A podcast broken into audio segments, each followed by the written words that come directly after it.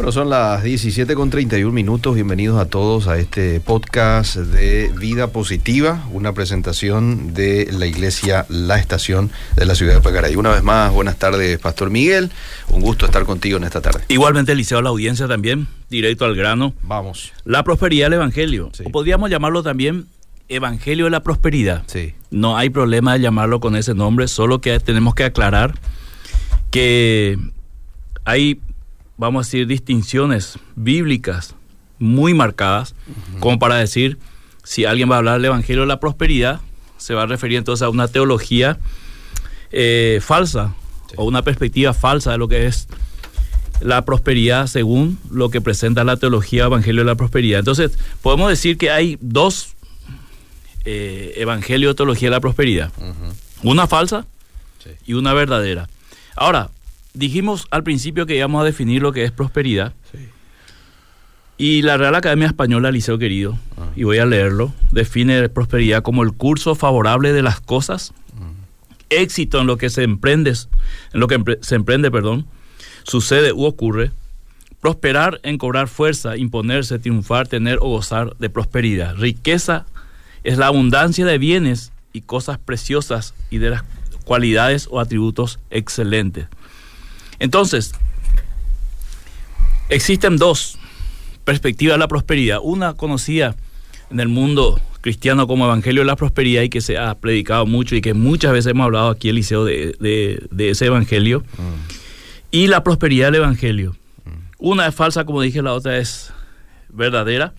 La falsa enseña, por ejemplo, la falsa teología de la prosperidad o el Evangelio de la Prosperidad enseña, eh, primero el liceo que no es teología ni tampoco es Evangelio, Ah. para arrancar. Esta corriente enseña que Dios nos creó para ser millonarios económicamente hablando. Entonces, cualquier persona que está escuchando la radio, hijo de Dios, que no es millonario, Ah. entonces algo anda mal en su vida. No está cumpliendo el propósito. Algo no, algo no está funcionando en su vida Ah. y urgente tiene que ver que es porque se está perdiendo las bendiciones económicas que Dios prometió a sus hijos. No podés ser cristiano y pobre y encima enfermo otra vez. Esto es toda una perspectiva vista desde un, eh, vamos a decir, un punto de vista de que hay algún pecado, Mm. alguna maldición falta desatar, porque no puede haber un cristiano en esos términos desde esta perspectiva de la teología de la prosperidad o evangelio de la prosperidad. Tenés que vivir como es digno de un hijo del rey, Dios es tu papá, Él es el rey, vos sos el hijo del rey, entonces tenés que vivir de acuerdo a un hijo del rey, como viviría cualquier hijo del rey en cualquier reino del mundo, los que conocemos especialmente, lo que vemos. Y para esto recurre a, a los decretos Mm. y a la fe positiva. Es decir, yo decreto que todos los millones de los impíos vienen a mí y hablar en positivo para que eh, aquello que yo deseo y en fe lo pueda decretar venga hasta mí y así se cumpla lo que dice esta teología de que somos llamados a poseer los bienes del mundo y a disfrutarlo como hijos de Dios. Eh, un rechazo a todo lo negativo, no hablar en negativo, todo en positivo, porque en las palabras hay poder y todo lo que yo declaro y decreto se va a cumplir. Eh, lo negativo no viene de Dios, o sea que Jesús se equivocó al decirle a sus discípulos que iban a tener aflicciones, pero que confíen en Él para vencerla. La pobreza es resultado del pecado, por, por tanto todo creyente debe ser rico, y si no lo es, porque algún pecado todavía está en su vida. Dios se mueve a través del dinero y por eso hay que pactar automáticamente porque todo se soluciona con dinero. Problemas de salud, problemas de empleo eh, y otras cosas. O sea, solucionar casi todo por el dinero que ofrezco a Dios para que Dios obre. Eh, aquí se aplica liceo querido que el fin justifica los medios y que las evidencias exteriores, desde esta perspectiva de la teología de la prosperidad, las evidencias exteriores son mucho más importantes y eficaces que las evidencias interiores. Ahora, hagamos un análisis bíblico, Liceo, Sí. y veamos algunos vocablos en hebreo de lo que significa la palabra prosperidad, prosperar o próspero. Eh, por ejemplo, salak en hebreo, raíz primaria, que significa raíz primaria, empujar, hacia adelante, en varios sentidos. Eh, acometer, bueno, éxito, lograr, pasar, prosperar, próspero, ser bueno, servir, venir. Aquí podemos entender que dentro del diseño de Dios, Israel era una nación próspera porque Dios preparó leyes justas para la nación, leyes de generosidad, de servicio, etc. Entonces no vemos una prosperidad solamente económica, sino vemos una prosperidad mucho más amplia, mucho más integral. Y esto es lo que Dios está presentando como una sombra de lo que tenía que venir, que se cumple después con la venida de Jesús y el establecimiento de la iglesia. Este, esta palabra salak, empujar hacia adelante, enseña que debemos esforzarnos en todo lo que hacemos y tenemos que empujar con fuerza para lograr algunas cosas. No solamente orar, y hacer este, invocaciones pensando que así va a venir la riqueza sobre mi vida. Sino acá este, esta palabra está dando una connotación de un esfuerzo, de ponerle empuje a algunas cosas.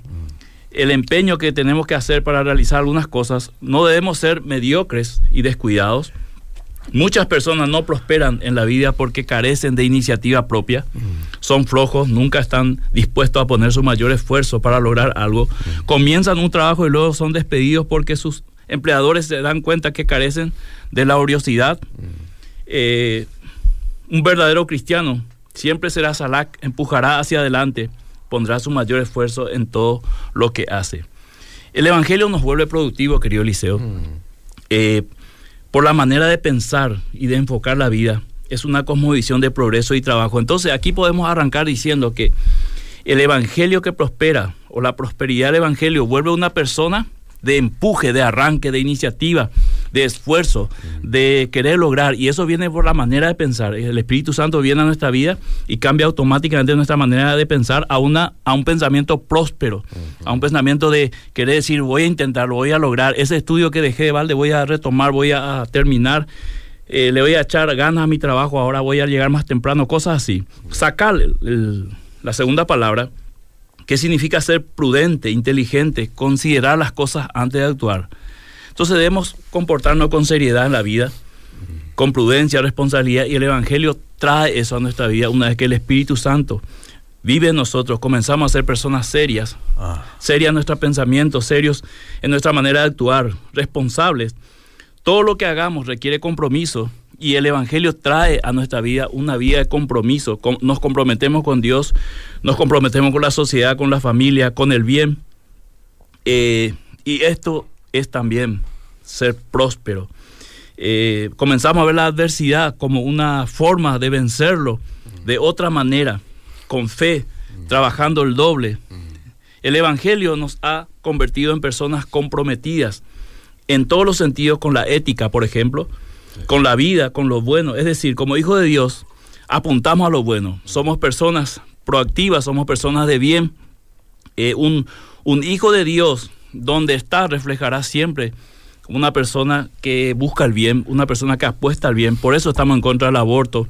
Por eso estamos en contra de toda ideología que quiera destruir la familia, destruir la niñez, porque somos personas transformadas por el Evangelio y estamos prosperando y adoptar o aceptar estas nuevas ideologías sería un retroceso, sería eh, ser pobre en este sentido del Evangelio. Eh, Salah, estar tranquilo, seguro, exitoso, feliz, en seguridad.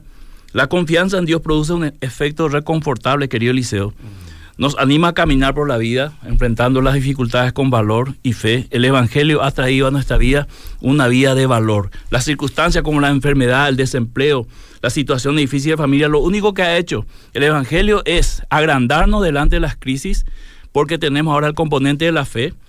Sabemos que todo lo que ocurre en nuestra vida tiene algún propósito y esto nos hace fuertes en situaciones de dificultad.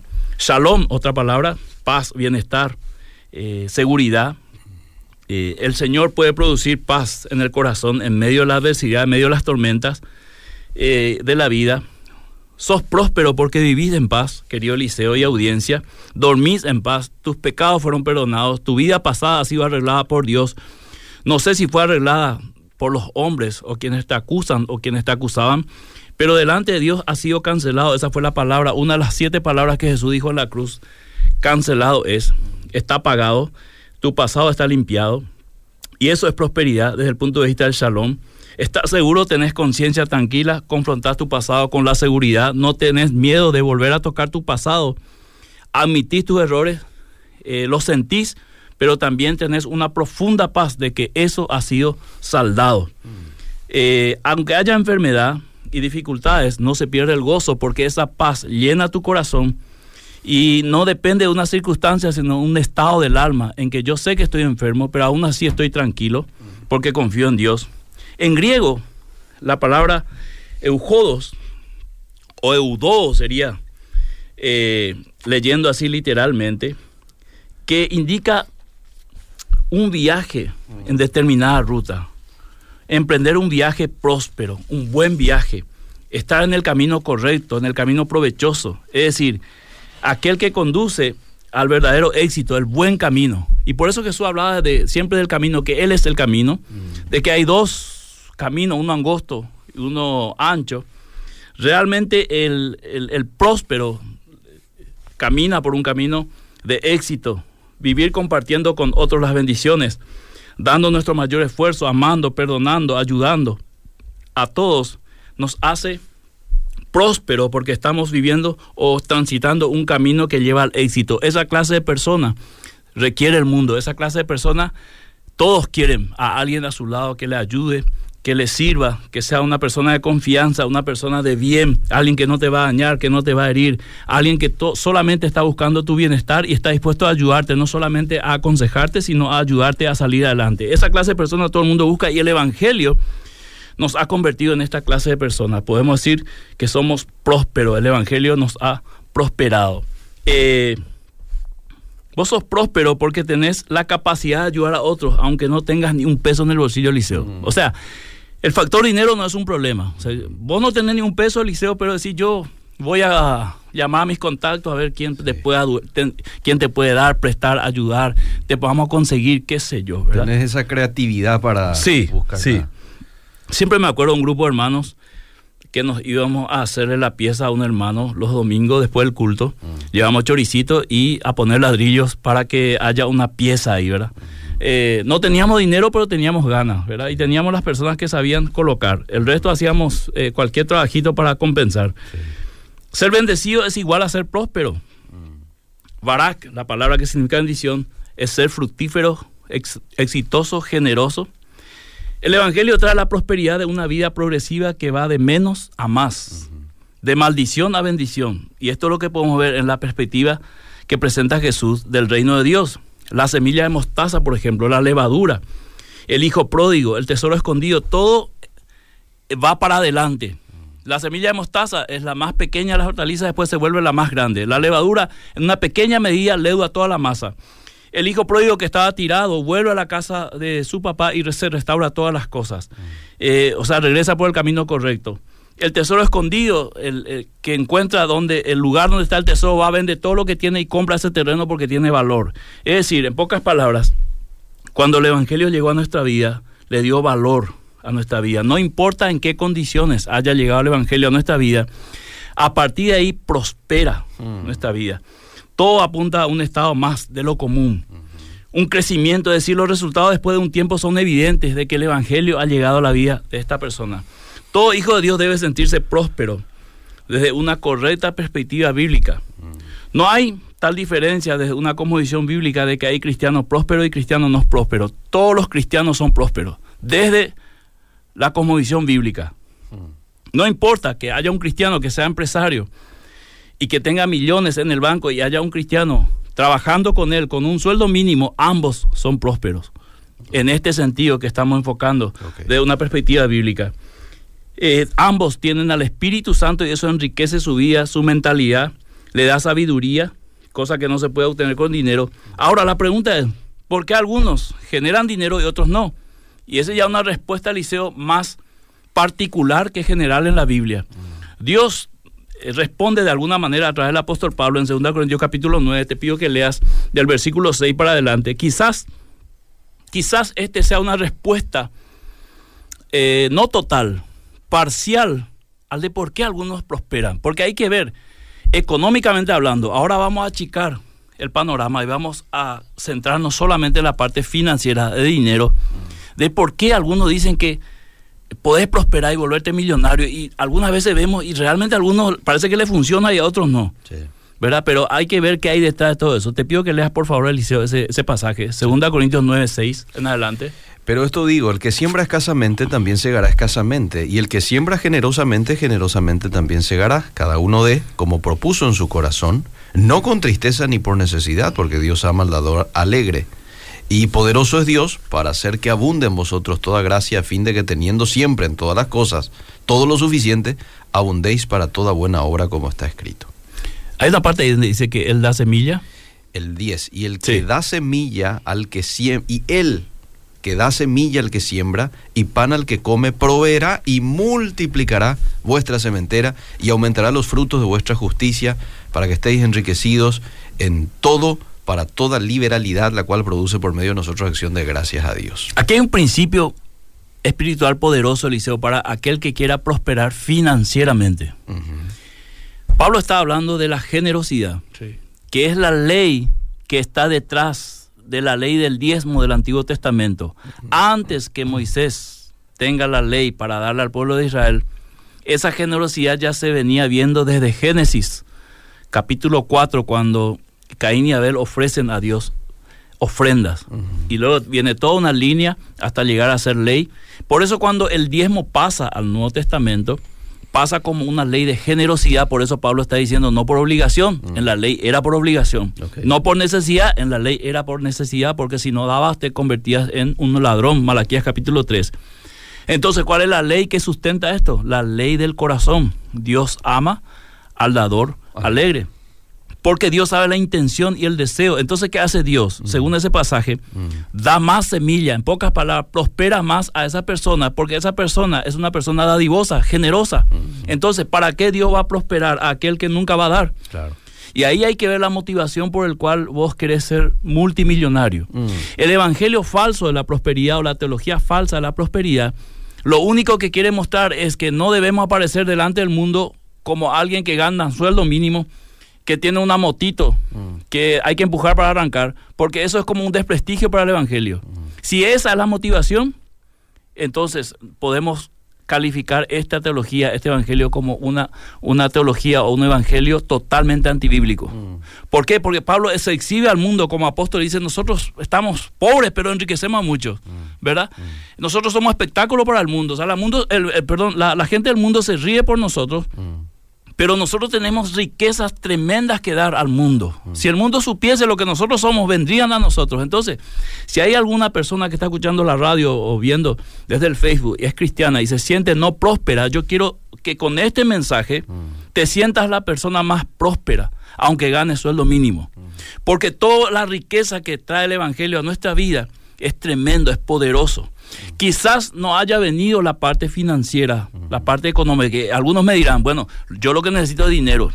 Claro, pero imagínate si vos no consideras todas estas cosas y estás queriendo dinero. ¿Cómo manejarías el dinero sin considerar estas riquezas que estás teniendo? O sea, vos estás teniendo riqueza y no te das cuenta de lo rico que sos y decir, no, yo soy pobre. ¿verdad? Yo quiero, por eso Pablo se atreve a decir a, los, a, los, filipenses en el capítulo 4, verso 19, mi Dios suplirá lo que os falta conforme a su riqueza en gloria en Cristo Jesús. O sea, que no falte la generosidad y si falta dinero, Dios va a proveer. Dios es eh, consciente de nuestra situación, Eliseo, pero también Dios sabe que un poquito de dinero a alguien que no lo sepa manejar o con una motivación errada es para perderse.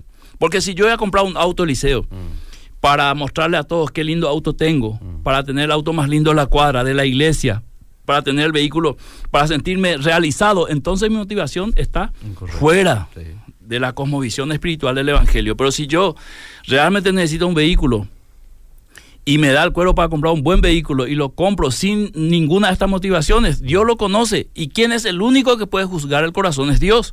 Entonces yo creo que a partir de este pasaje Dios va prosperando a quien Él quiere prosperar. Y no hay reglas, no hay forma de moverle el corazón a Dios, ni palanquear la mano de Dios con estrategias humanas, diciendo si hago esto Dios me va a prosperar. No, Dios primero mira el corazón. Fíjate que dio leyes a Israel para que nadie eh, pase necesidad igual los profetas tenían que denunciar Sí. el descuido de estas leyes con la gente más necesitada, las viudas, los pobres, los extranjeros, ¿verdad? los huérfanos.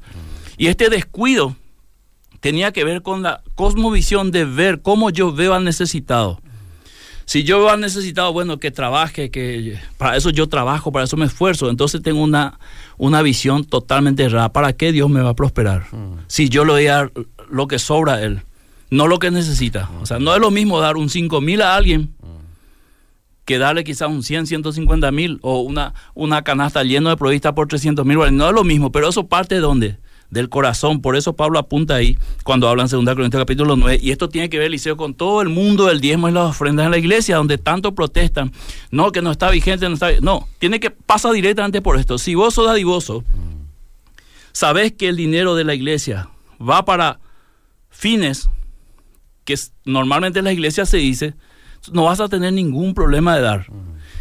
Y lo peor, Eliseo, cuando yo no quiero dar, está bien que yo no quiera dar, pero ¿para qué invitarte a vos que no des también? Mm. Si vos querés dar, ¿verdad? Sí. Ahí estamos hablando de una influencia, Sí. ¿ya? Lo que llamaríamos en términos bíblicos, estoy siendo de tropiezo porque vos querés dar, pero yo te estoy induciendo a no darlo porque yo no quiero dar. Entonces, Eliseo querido, el Evangelio de la prosperidad es el reino de Dios en nuestra vida con todas estas riquezas que hemos mencionado Sí. y entre ellos, entre esas riquezas, también podría estar el tema financiero. Muy bien, sumamente explícito hasta acá. Yo quiero leer algunos mensajes y después Dale. seguimos seguramente. Dice, hay preguntas, entonces dice, qué buen tema.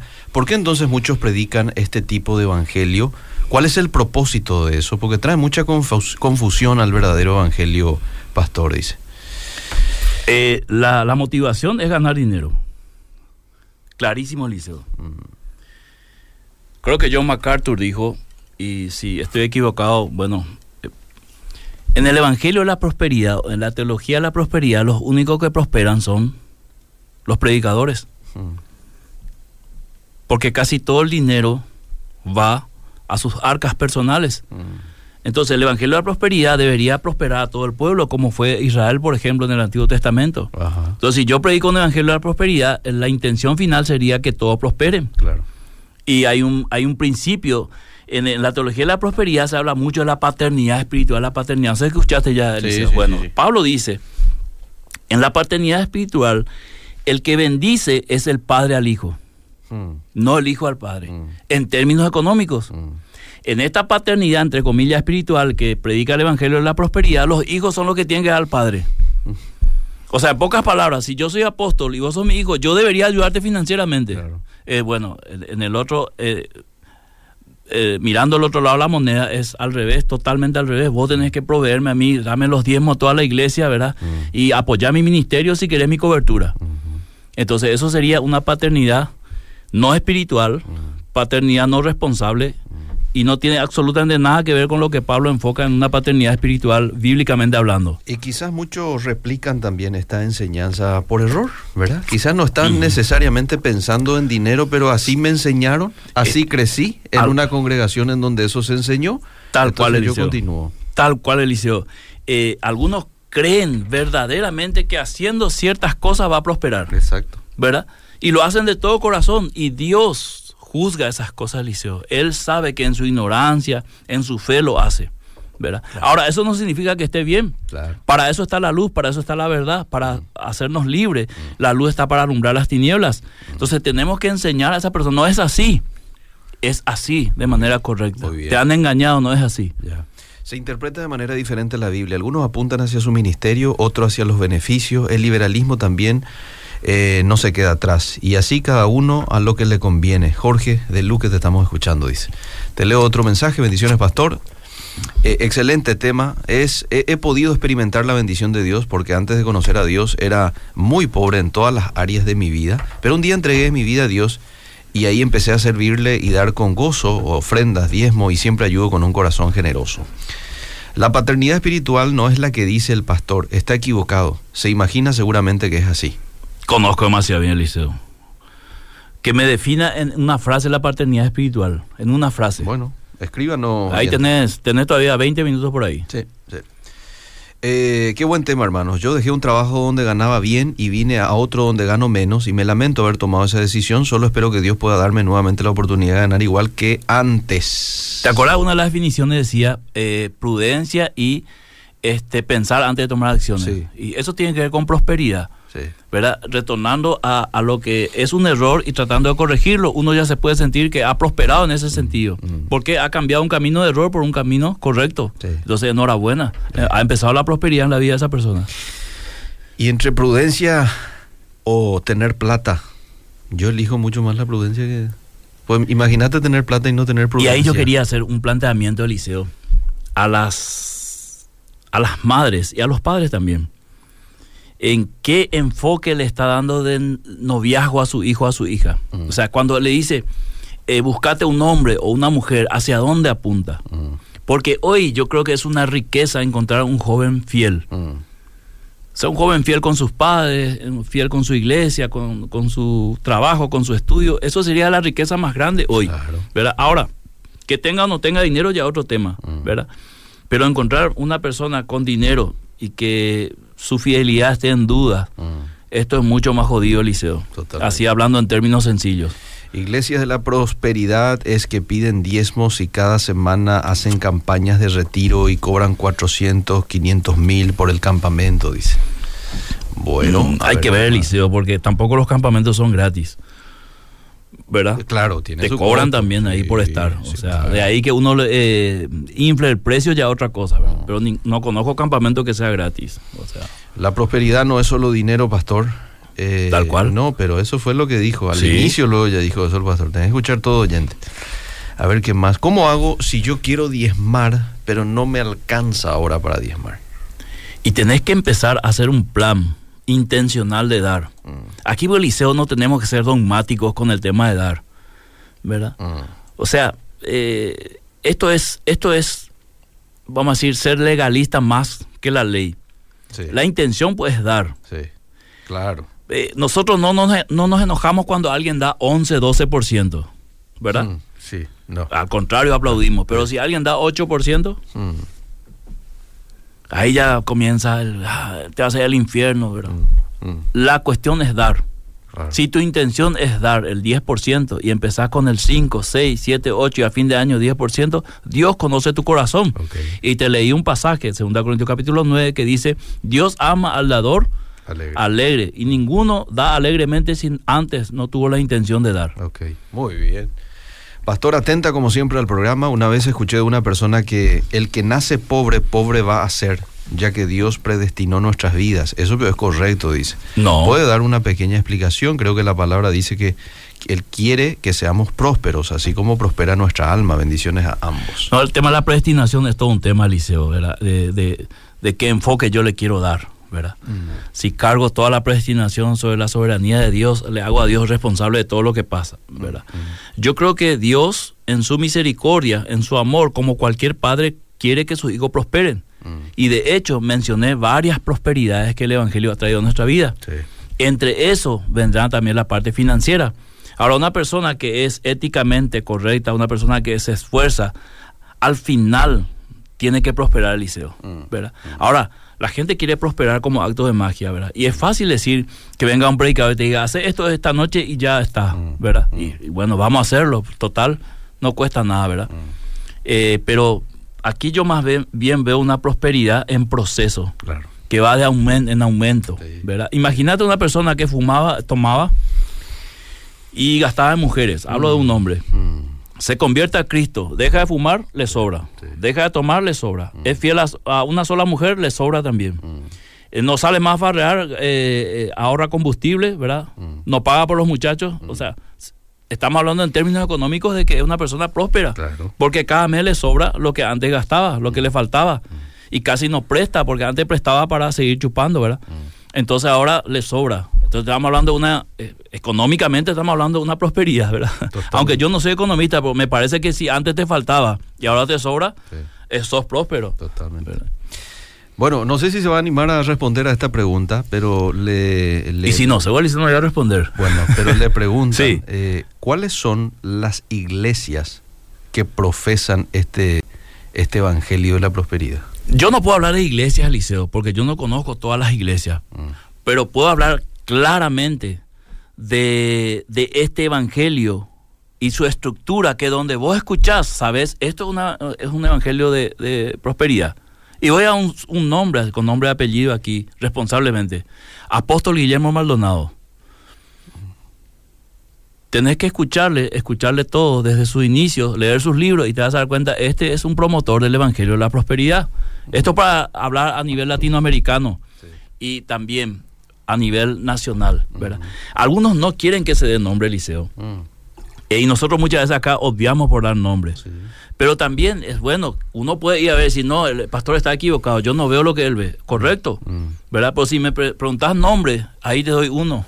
Y la corriente, porque es toda una corriente, Eliseo. Yo no puedo decir iglesia tal, iglesia tal, porque no, no he ido a esa iglesia, no he estado en un culto, ¿verdad? Claro. Pero la corriente conozco demasiado bien. Totalmente. Y si es, eh, al principio di esas estas características de, de este evangelio, ya uno puede decir, bueno, mi iglesia está o no está, o mi pastor está o no está. Ahora puede ser que el pastor esté en esta corriente sin darse cuenta de que es un error. Muy bien, muy bien. No, totalmente, por eso yo le preguntaba solamente si quería mencionar nombres, ¿verdad? Y me, bueno, mencionó un pastor en particular. Hay mucho más. Estaría, estaría bien distribuir 10% del salario a una viuda, una huérfana y también a la iglesia de ese 10. Sí, sí. De ese 10, Claro. 60% es iglesia, dice. Ese 60 ya me confundió, no sé cómo... Y su 10%, supongamos que vos ganás 3 millones, Liceo. Sí. Tu diezmo es 300 mil. 300 mil. 60% de ese 300 da a la iglesia y el 40 da a una viuda. Ah, ok. Eh, no ¿Es hay, válido eso? Es válido, todo, todo lo que damos, Liceo, para la, la bendición de otros es válido. Ahora, yo le recomendaría hacerlo vía iglesia, Mm. ¿Verdad? Porque esto es lo que Pablo enseña, que la iglesia se encargue de las personas y una forma que lo hace la iglesia es a través de sus miembros. Entonces, júntense 10 hermanos, porque tu 40% de ese 300 mil va a ser poco. Pero si hay 10 hermanos con la misma intención, se juntan y, y de la iglesia sale el 40% de los 10, son 400%, ¿verdad? Y va a ser mucho más. Pero si la viuda, por ejemplo, o el huérfano no es de esa iglesia, es un conocido de ella. de- Igual se puede, Liceo. Yo, yo soy de aquellos que hay que ayudar al que necesita. La Biblia dice, mayormente a los de la familia de la fe, porque es tu primer anillo sería, Ya, ¿verdad? ya. Pero no podés tener pensamiento, no vos no sos la iglesia, lo siento, morita ahí, ¿verdad? No, no, está bien, pero a lo, a lo que preguntaba yo es... No, yo entiendo, yo Sí, entiendo, yo entiendo. Eh, eh, todo lo que es ayuda para el prójimo, Eliseo, sí. Dios bendice. Ah, muy bien. Y ahí nosotros nos sentimos también útiles. Ya, ya, muy bien. Dogmatizar todo y legalizar todo, Eliseo. Sí, Este es el próximo martes vamos a hablar del lado oscuro de la reforma. sí. Y te voy a demostrar voy a la audiencia, por la historia, Ah, cómo esta clase de pensamiento ah, de adueñarnos de la iglesia y de la Biblia Ah. ha traído más problemas que solución. mm, O sea, ¿quién soy yo para decirle a alguien no, no vas a dar? ¿Verdad? Si su corazón siente, si el Espíritu Santo le mueve a dar. Y deja que ¿verdad? dé. Claro, lo importante es que dé. Y Dios va a juzgar después. Eh, estamos en tiempos peligrosos, amadores de sí mismos, dice la Biblia, eh, pero también dice, quiero que seas prosperado así como prospera tu alma, son principios espirituales. Y totalmente de acuerdo, estamos con ese pasaje, sí, ¿verdad? sí. Y por eso iniciamos ahí, ¿verdad? El Evangelio de la prosperidad o la prosperidad del Evangelio, que es nuestro tema. Totalmente. ¿Por qué es raro que en la familia, eh, bendiciones, por qué es raro que en la familia son muchos hermanos y uno es creyente entre ellos, pero los otros que no son creyentes, ponele que son católicos, prosperan? Y el que es creyente, no. ¿Por qué será eso? Y hay que ver los No factores. debería pero ser al revés eso. Hay, que, hay varios factores. Imposible de, de hacer una ecuación tan simple como el oyente lo hace, Mm. ¿verdad? Yo no sé a qué se dedican, ¿verdad? Yo no sé qué... Mucha gente piensa así también, Liceo. Yo soy un creyente, no tengo estudios, ¿verdad? No tengo profesión. Y veo a mi vecino mundano prosperando, porque el tipo es, es un profesional, se quemó las pestañas estudiando, ¿verdad? Entonces no puedo pensar así. Claro. No puedo pensar, él es próspero y no es cristiano y yo no. Y ahí está el mal enfoque de esta teología, la prosperidad que dice que los creyentes ten- tienen que ser prósperos por encima de los mundanos, pero encontrar, eh, los mundanos, pero encontramos creyentes que no quieren estudiar, Sí. no quieren trabajar, te piden trabajo, le das, se va dos o tres días, después deja de darle. Y el otro inconverso, que no es cristiano, labura de las 4 de la mañana hasta las 8 de la noche y prospera. Entonces, ¿Qué respuesta vos le das a eso? ¿Es un tema espiritual? ¿O es un tema de la prosperidad que hemos visto en el análisis que hemos hecho de las palabras en hebreo, que significa compromiso, responsabilidad, ética? Eso sí o sí trae. Y quiero poner como un modelo, Eliseo querido, el modelo de los menonitas. Vinieron al Chaco, tierra árida, no había nada, pero con trabajo prosperaron. Sí. Hay que estudiar nomás esa historia para no ir lejos. Mm. Aquí en Paraguay, de la historia de los menonitas, y vas a encontrar factores comunes al Evangelio, que es trabajo, responsabilidad, servicio, generosidad, Mm. y eso sí o sí trae prosperidad. Yo lo que quito de este programa, bueno, muchas cosas. Obedir pero- es uno de ellos. Sí, sí.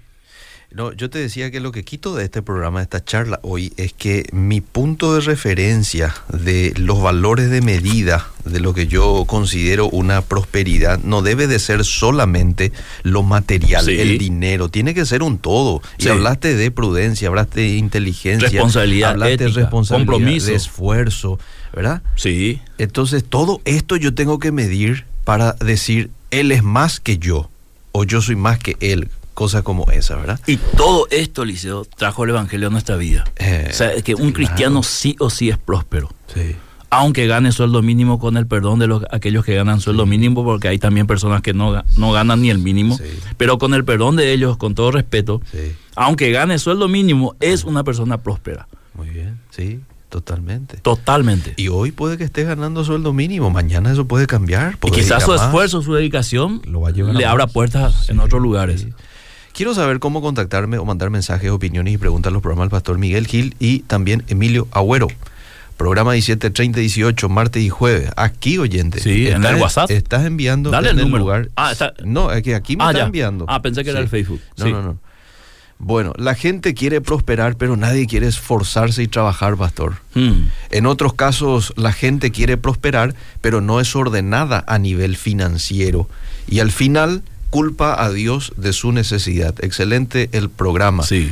dice Ana. Eliseo, eh, yo muchas veces dije públicamente, y aquí en la radio también, Sí. que mis estudios Sí.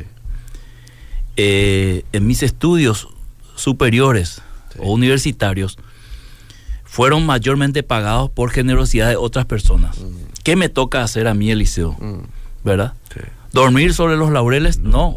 Esforzarme al máximo en todo lo que yo pueda hacer Ajá.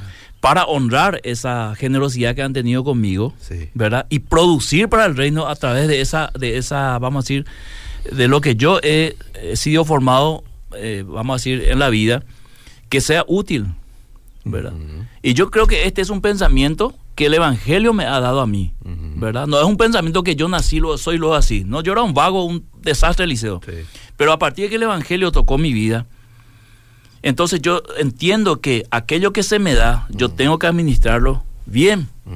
¿verdad? Y todos me preguntan, ¿por qué abriste una escuela en Ipacaraí? Porque yo creo que la educación es la mejor manera de aportar a una sociedad, Claro. ¿verdad? Sí. Y fundar una escuela no fue fácil, sostenerlo mucho menos, pero es nuestro aporte a la sociedad, así como otro pensará, bueno, en, en otras cosas, pero es el pensamiento y la cosmovisión Sí. de prosperidad del Evangelio que te impulsa a ir mucho más allá del límite. Muy bien, el señor Aquino nos está escuchando también, el propietario de Manotec, envía muchas fuerzas aquí para el programa. Gracias. Buenas tardes, Miguel Eliseo. Bendiciones. Una pregunta. A su entender, entonces, seguir tal teoría de la prosperidad está totalmente opuesta y está mal seguir y congregarse en esa línea de predicación. Yo diría, Eliseo querido, que si eh, todas esas enseñanzas producen incomodidad Ah, en tu corazón, deberías hablar con, el, con los líderes ajá, y discutir este tema. En otra, yo no, yo no quiero decirle, a Ale, sal- salí de esa iglesia, ¿verdad? ajá. Pero si uno se siente incómodo con las enseñanzas, en algún momento va a tener que tomar una determinación. Ahora, quiero aclarar, Eliseo, Sí. decir que te- tenemos que prosperar y que Dios nos quiere próspero no está mal, no es pecado eso. ¿verdad? Lo vemos en la historia bíblica que Dios prosperó a grandes hombres. Claro. Hacer de eso una teología e implantarlo como una regla, como una ley, que sí o sí tenés que prosperar, es un error, porque no es así, ¿verdad? Jesús nació pobre y murió pobre. Los discípulos se manejaban em, con recursos muy, muy pequeños, ¿verdad? Pero igual hicieron grandes cosas. Entonces, algunos Dios les prospera y uno dice, wow, ¿verdad? ¿Cómo prosperó? Pero no es una regla que sí o sí, por hacer tal y tal cosa, ya vas a volverte Bueno, millonario. Te voy a leer varios mensajes Dale, dale, porque hay dale. muchos. Dale. Está mal ser conformista o tener ambiciones en caso contrario. Siempre de bendición el programa. Dice, buenas, tengo un compañero que es farrista, desastre su vida, pero él nunca te va a faltar en la oficina y gana muy bien. Eh, Qué buen ejemplo, Eliseo. Sí, De compromiso, sí, sí, totalmente. ¿verdad? Eh, a ver qué más hay por acá. Mike dice: Buenas tardes. El Evangelio de la Prosperidad lo que enseña es una fórmula para obtener riqueza. No, Esa es la no palabra correcta. importa cómo. Sí. Y muchos fueron engañados de Sí. esa forma. Por eso existen aquellos cristianos o pseudo cristianos que siguen a este Evangelio. El fin justifica los medios. Ah, sí, señor. ¿Cuándo comienza el programa? el programa de la dupla Agüero Gil, dice Carlos. Bueno. Hay que, hay que. Sí. Es cuestión de evitarle al pastor. Sí, Hace rato no hay estamos hacer, más hay que hacer. Estamos llegando Sí. a fin de año y tenemos que hacer. ¿Te acuerdas que el año pasado Ten- hicimos eso? tenemos que hacerlo. Sí. Sí. el pastor siempre es una persona muy, muy. Él, él puede hablar de prosperidad, Liceo, ¿Cierto? porque él empezó de la nada, Mm, ¿verdad? sí. Y lo que hoy es el ministerio que él tiene mm. y todo lo que ha logrado, eso es para mí prosperidad. Usted también, Miguel Gil, puede hablar de prosperidad. ¿Puedo hablar de prosperidad en estos términos, Liceo? Sí. Sí, ¿por qué no? Fui el otro día a su iglesia, muy lindo templo, una muy buena zona. Gracias. Este, muchos vecinos que respetan ahí a los hermanos de la iglesia, al pastor, lo conocen ahí por todo Ipacaraí. Eso es parte ya de la prosperidad. Sí, son 25 años, Liceo, de sembrar ahí, ¿verdad? Eh, Y luego los frutos tienen que hablar. totalmente, ¿Verdad? totalmente. El colegio muy lindo también. Bueno, eh, escuché mi pregunta, entonces ese es el número. Gracias por confirmar. De Fernando de la Mora nos escuchan. A ver, buenas tardes, Pastor Miguel. Bendiciones. Tengo una pregunta quizás fuera del tema, pero necesito hacerla. En mi iglesia local hemos dejado de lado la reunión de oración. ¿Qué efecto puede traer esta falta? Orad sin cesar. Orad en todo tiempo. Mm, ahí está. Si dejaron en tu iglesia oficialmente la oración, no dejes vos la oración. Arma un grupito en tu casa y seguí orando. Eso va a sostener la iglesia espiritualmente. Si yo no tenía una vida desordenada, iba a ser millonaria ya a estas alturas, dice. Hoy día, conociendo a Cristo, entiendo que debemos estar bien en las tres partes. Espíritu, mente, físico. Totalmente listo. Sí, sí. Qué interesante reflexión Sí. la que hace, ¿verdad? Sí. Decime si una esposa, Eliseo, que tenía un marido desastrosamente desastre, y llega el Evangelio a su vida, o sea, llega Cristo a su vida, el Espíritu Santo comienza un proceso y después de un tiempo ella no se va a sentir próspero de tener un marido responsable, Claro que que la sí. trata bien, Claro. un marido respetuoso, Sí. ordenado. Se va a sentir la mujer más próspera, aunque no tenga para su peluquería las uñas estas que salen 100 mil cada, cada mano, no sé, algo así, ¿verdad?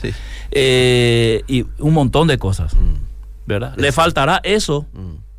pero le sobra esto. Sí, ¿verdad? sí. Y esto, comparando con esto, esto es mucho más difícil de obtener. Sí. Esta clase de transformación. Y el Evangelio es transformación. Bueno, palabras finales, Pastor, antes de ir finalizando. Repito, Liceo, para aquellos que están escuchando y viendo, si alguien no se siente próspero con Cristo, no ha entendido el Evangelio. Mm. Sos re, re, re próspero. Sí.